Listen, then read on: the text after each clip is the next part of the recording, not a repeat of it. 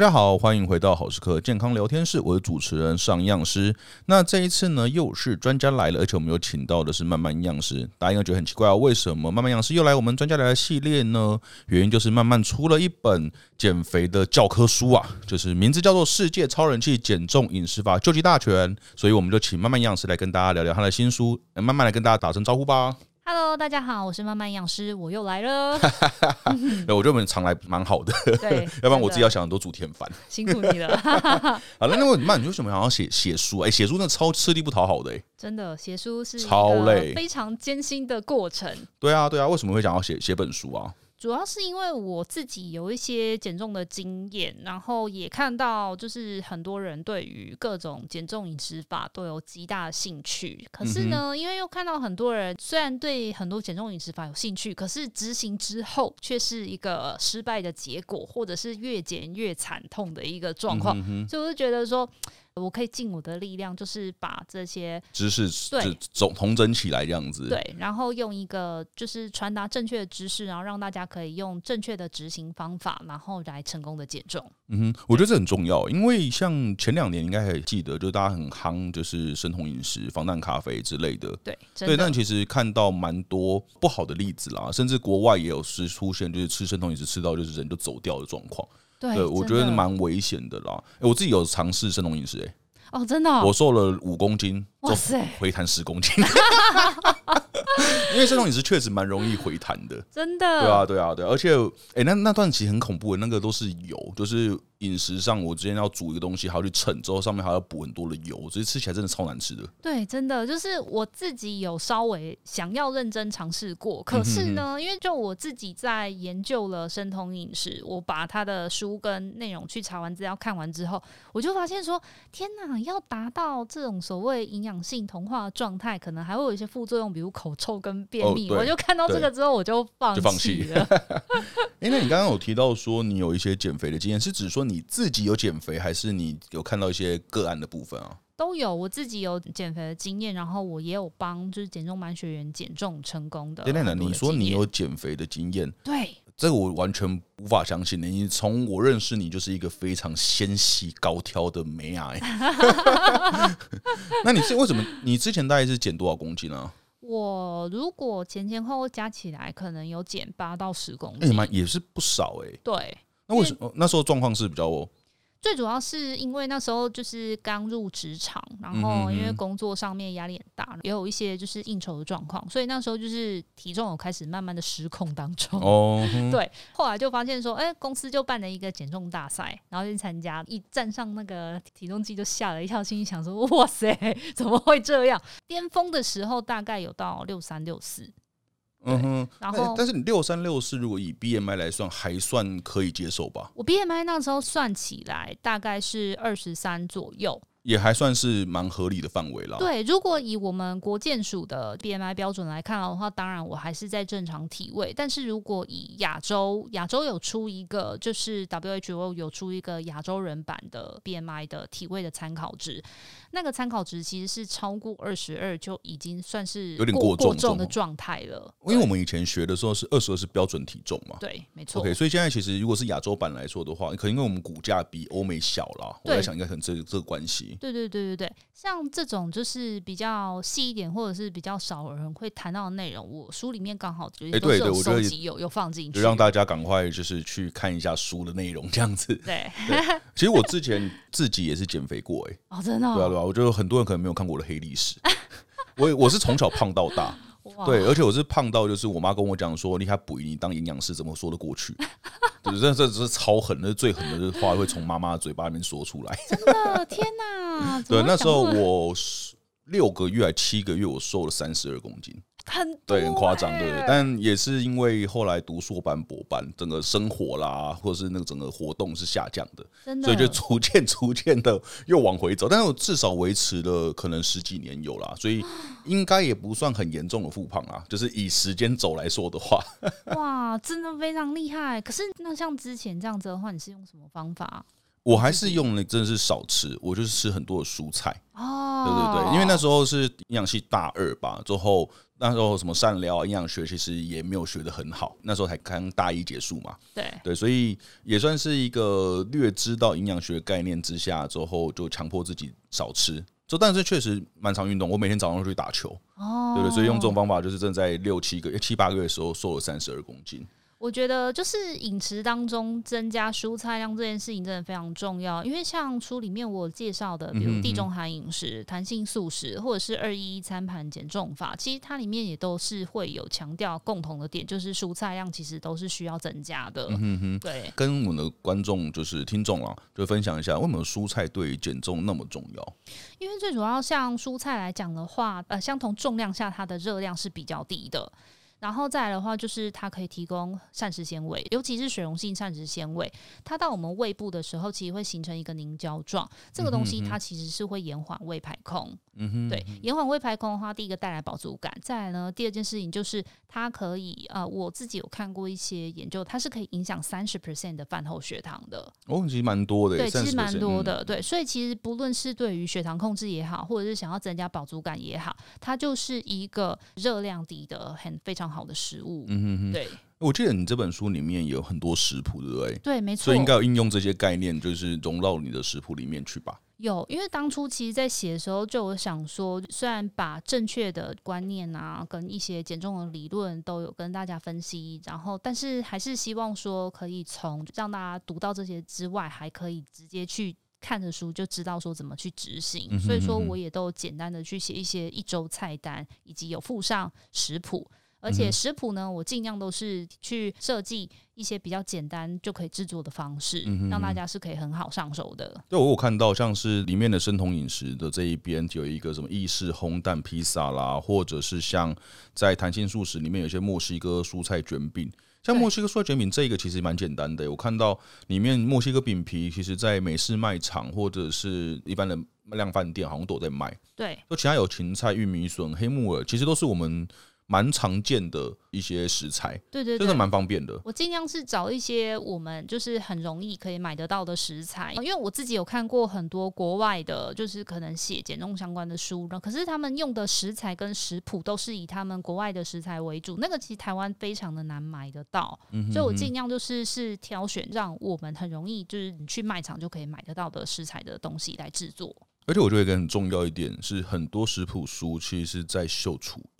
啊，真的、哦，对，就是好像是米其林大厨做的，但是看起来很漂亮，就是看起来，但是看起来是舒服啦，之后很开心，就哇，这好厉害哦，就是一个课外读物，就是让自己很开心这样。可是你真的下去做的时候，发现说你真的没有那个刀工，啊、你真的抓不到，是另外一回事，自己做出来是另外一回事。对啊，对啊，而且我刚刚提到那个墨西哥蔬菜卷饼啊，我觉得那些食材其实老实说，像清冰箱也可以做诶。因为冰箱里面有些蔬菜啊，真的真的都可以拿出来做一做，我觉得真的很方便。对，没错。那你刚刚有提到说你有带一些减重班吗？对，那减重班你有哪些经验啊？因为我自己在做减重之前，就是我们会先让他填一些问卷，然后就会先了解到说他过去有使用哪一些减重方法。嗯、我目前看到比较多的啦，真的就是大家会先去。采用的可能就是像一六八断食法，然后还有生酮饮食。嗯、不过呢，他后来来看我的减重班，我都会好奇再问一句说：“诶，那你当初用这个方法，你有没有成功？”大部分告诉我 就是没有成功，或者是说他有一点成功之后又复胖。嗯哼，对。那后来就我也会去了解到他当时的执行状况，就会发现说，嗯，可能就是执行方式不对。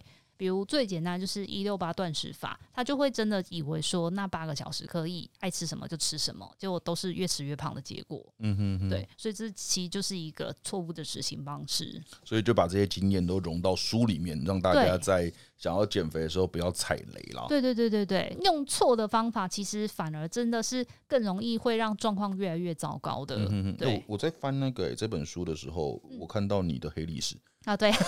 其实老实说，我觉得。没有胖，其实不胖，我就是，但是但是相相对于现在来说，现在更纤细啦。对，对，对，对，对，但我觉得之前的身材其实也是蛮匀称的，我觉得当女生就是永远嫌自己不够瘦啦，真的。对对对，但是我觉得也是要跟大家讲啦，就是虽然说我们可能在二十 BMI 二十二二十，可能看起来很不错，但是就真的也不要一直往下走了。对，因为其实像 BMI，我书里面有介绍到，就是 BMI 其实它降的太低，尤其是你已经小于十八点五这种状态的话，其实死亡率跟一些疾病的风险都会提高。嗯哼哼。因为像我自己减重班，我也有接过很多，他 BMI 明明算起来就只有十八。可是她却跑来就告诉我说她要减重，嗯哼哼，对，就是这种女生真的很多。后来去了解一下他们的状况，就发现到说，其实他们最主要都是对于自己的体态不满意。嗯，然后他们共同的问题就是他们体脂算是偏高的，就有点像泡芙。对，真的就是体脂偏高。那这种时候其实就是要帮他们去调整一下他们的观念。嗯哼，因为像他们体脂偏高，主要的问题就是他们可能精制糖的东西吃太多，然后又不运动。不运动真的是他们最大的一个问题之一。嗯哼，对，所以就是要鼓励他们，就是你要改善生活的方式，真的还是要运动。确实，因为在十八点五以下 BMI 了，那他的健康的状况。应该会越趋的恶化。对，那我我自己也觉得说，站在营养师的一个角色上，我们不只是让可能我们的个案达到他的目标，但是也是要让他健康的达到他要的目标了。对。我觉得健康这件事情真的非常重要，因为我自己的减重班的学员，他们给我一个很好的回馈，是我看了会很开心的，就是他们在饮食调整之后，除了体重下降之外，他们最大感受就是他们会说，我觉得精神变很好。嗯哼哼，因为他们是在减重班饮食调整之后。的状态跟他们以前吃的食物其实是差非常多的，嗯，对，像他们以前会有发胖问题，最主要就是真的很喜欢喝含糖饮料、手摇茶之类的，对，手摇茶，然后他们经常就是会吃很多油炸食物，然后加工食品，就是饮食上面是真的完全是不均衡的状态，对。通常女生啦，就是相对而言，但这不是男女歧视，就是相对而言，女生的运动比例。是比较低的，真的，对对对，这确实是这样子啊。那我在这这本书里面有发现，其实有教有一个七分钟锻炼的一个动作示范，我觉得蛮好，而且都是算看过去都是居家就可以做的。对对对，而且现在疫情又开始起来，就大家可能又怕去健身房啊，或者是晚上慢跑又人很多，其实也怕会有感染的问题。真的，对，那其实这样子在家里自己做一些运动锻炼也蛮好的。对，而且因为七分钟训练它就是短时间的训练嘛，所以说就也帮大家省时间。是，嗯，而且我觉得有一个很有趣的，在你在书里面有提到说要管理你的社群媒体。对，我觉得这超重要的，超超重要，就是嗯，如果追踪很多的美食的那个 IG 啦，或者是 Facebook 粉丝页，或者是看一些美食节目，自然而然就把它收到记事本，就好像就是我们过一阵子就要去吃这家店。真的，因为我自己就有经验，就是有时候看一些最近很夯的一些网红打卡的一些美食啊，就会一直想说，我好想去吃看看，都会有这种想法存在。所以，就是真的要减重的人，社群媒体还是需要做一点。管理的对啊，而且书里面有在提到说减重是全家人的事。我觉得这边我也可以分享一个经验啦，嗯、就是我以前超胖的嘛，现在虽然没有多瘦啦。我那时候减肥的时候有点像昭告天下，就是让每个人都知道我要减肥。哦，这个很重要。对，就是让大家知道我减肥。第一个，他可能就不会喂食我。对，说再来是如果我没有减下来，好像有点丢脸。对，对，我觉得这个招还蛮有用的。那我觉得可以慢慢可以分享一下你在书里面写的这一个部分大概是怎样的一个概念。好，我书里面这个部分我是分享了一个真实的案例。我有一个学员，他来减重的时候呢，他的体重大约我记得是八十五公斤左右啦。嗯、哼然后呢，我就发现说，哎，为什么他已经大约过了一个月左右，他的体重就是都是降个一两公斤又回去，一两公斤又回去。嗯。然后后来呢，深入探讨之后，他才说，哦，因为没办法，他婆婆很喜欢做甜点。就是她婆婆，其实也蛮幸福的。婆婆做甜点，这好像在一般的婆媳里面是不会发生的。没错，可是她婆婆可能就是之前去上过烘焙的课程，然后就很喜欢做，所以他们家一天到晚都会有甜点。然后呢，他来减重，其实我是觉得他阻力真的很大，因为虽然说他八十五公斤，但他已经是他们全家最瘦的人了。哇，那。那我可以理解为什么他们的状况。对，可是因为他自己是真的很想要减重嘛，嗯、因为他是生产完，然后他才变成八十五公斤。可是他在生产之前，在结婚之前，他大概才六六十六十五左右，就是微胖，但是其实也还好这样子。对，然后他现在的状态，他自己是不满意的。可是因为就是他家人的阻力太大，然后他先生也会一直跟他讲说：“你不会很胖啊。”那这先生还蛮好的，对，先生是很好。可是像这种的话，其实我会比较担心他们全家人的健康的状况啦。嗯、对，所以说就是。嗯、呃，如果是真的需要减重，就是遇到阻力比较大的话，是真的可以像刚刚就是学长你分享的那样子，还是要跟家人、跟朋友要跟他们说，真的要昭告天下这件事情。而且我觉得大家一起减也是一个蛮好的方式。对，我真的也有一个 case，他是全家人就一起减，就是他原本是自己来参加，后来呢，他们全家人跟他一起配合饮食调整，嗯嗯，结果他们全家人一起瘦。他一个人来看减重完，就他们全家人一起瘦，这样成本可以除以好几个人，超好的，很划算。对，对，然后他就一直跟我说，他们全家超开心。嗯哼哼，对。嗯，我再回来讲这本书啦，就是说这本书跟其他书很大不同点，就是慢慢在这本书里面去分析了不同饮食法的优缺点。对，像里面走什么地中海饮食啊、低糖饮食、弹性素食、间歇性断食，那每个饮食都有它的优点跟缺点，之后还有它的适合人群跟不适合人群。我觉得这件事是很负责任的，因为我觉得在不管是国外书国内书，有些不管是专家写或者是非专家写了，他们在写这些书的时候，他没有考虑到一些后果。对，所以他可能就觉得就是把生酮饮食或哪个哪种饮食法写得很好，但是其实消费者、越听众他看到说，他不会思考到说，哦，原来我有这样的风险，对，原来我可能会有一些糖尿病、打胰岛素的问题，对，那。这都会造成他在执行这减重法的时候的一个问题，甚至副作用的发生。嗯，对，所以我觉得这本书里面真的还蛮好的。对，这总共有二四六八，总共十种嘛。对，十种的人气减肥法。对，那我觉得慢慢也可以跟大家介绍一下，就是你这本书你觉得还有哪些东西跟一般市面上的书是有差别点？这十个减肥法呢，就是为了帮大家可以挑选到最适合自己的方式。前面一开始呢，当然是先给大家一些正确的观念，然后呢，可以依照自己的状况做一些小小的测验题，然后就可以挑选到一个比较合适自己的方式了。我觉得很好，就是会有一个测验，对，对，会有一个小小的测验，然后还有帮大家介绍一些追踪的记录表。哦，一个工具啦，对，让大家可以有一个十二周自我检视评量表。对对对对对，就是有一个追踪表。然后呢，还有一些就小小的一些经验分享，比如说，因为我们都会遇到一些有人会去买一些可能是直销的产品，就是会来问。我有看到那个饼干，对，我有家人有吃，哎，啊，真的，对，但他真的有瘦，但是因为。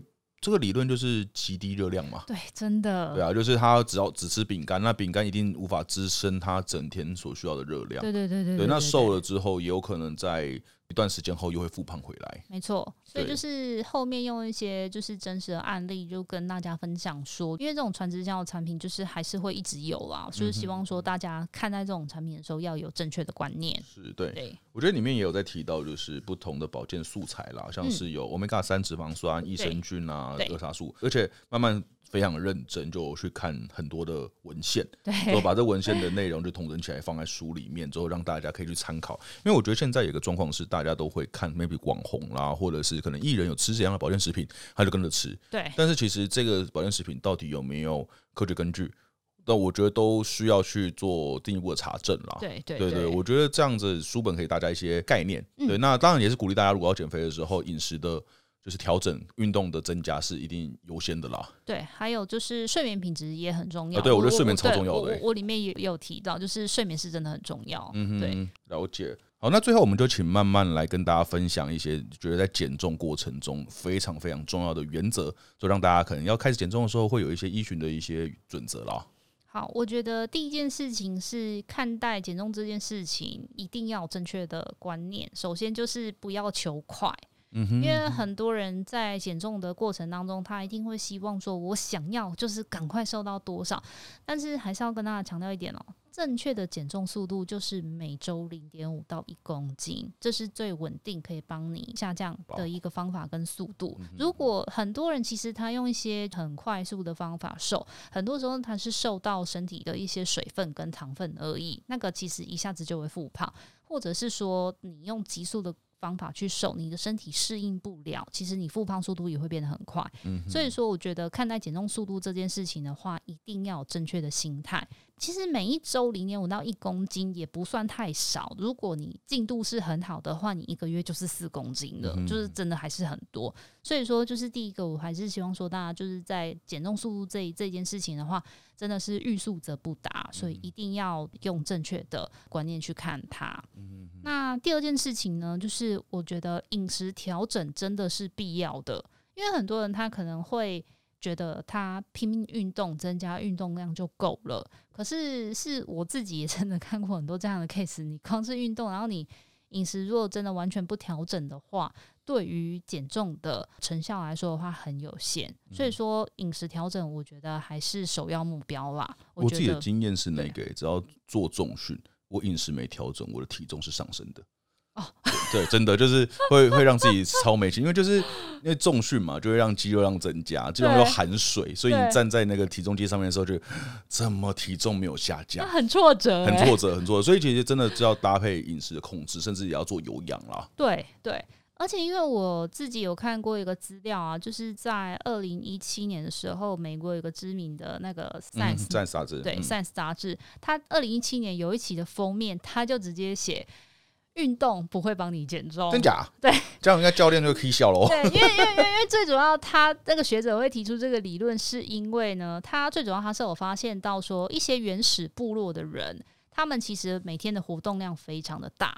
但是呢，他跟城市的人，就是活动量比较少的这群人去比起来，他发现他们两组人的一整天的代谢率其实不会差到太多。OK，对，这是第一个他发现的事情。而且呢，他又觉得说，他们又去发现运动这件事情啊，其实是会消耗意志力，而且运动这件事情其实会对没有习惯运动的人，你要他去运动其实是痛苦的。嗯，对，你让他消耗意志力，又让他很痛苦的情况下，你要让他再去分出心力来做饮食控制，你会增加他的困难度，你反而会更容易放弃。嗯嗯。所以说，就是如果要减重的话，不能够太 focus 在运动这件事情，两个都很重要。对，两个都很重要。那我会建议，就是如果没有办法一次承受这么大的改变的话，你可以先从调整饮食开始，之后再慢慢的来增加运动量。对，因为真的对没有运动习惯的人，就强迫他运动，很快就很快就抓爆掉了。对对对对，没错没错。OK，好，今天非常感谢，就是慢慢来到我们的健康聊天室，跟大家聊聊就是减肥这回事啦。更多的内容其实都在慢慢的新书《世界超人气减重饮食法救急大全》里面。如果有兴趣的粉丝呢，也别忘了到各大书店去看喽。那我们就把很多的内容就放回书里面，就让大家自己去找寻里面的宝藏。OK，好，那今天感谢大家的聆听，那我们今天就到这边结束喽。感谢大家，跟大家说拜拜吧。大家拜拜，拜拜。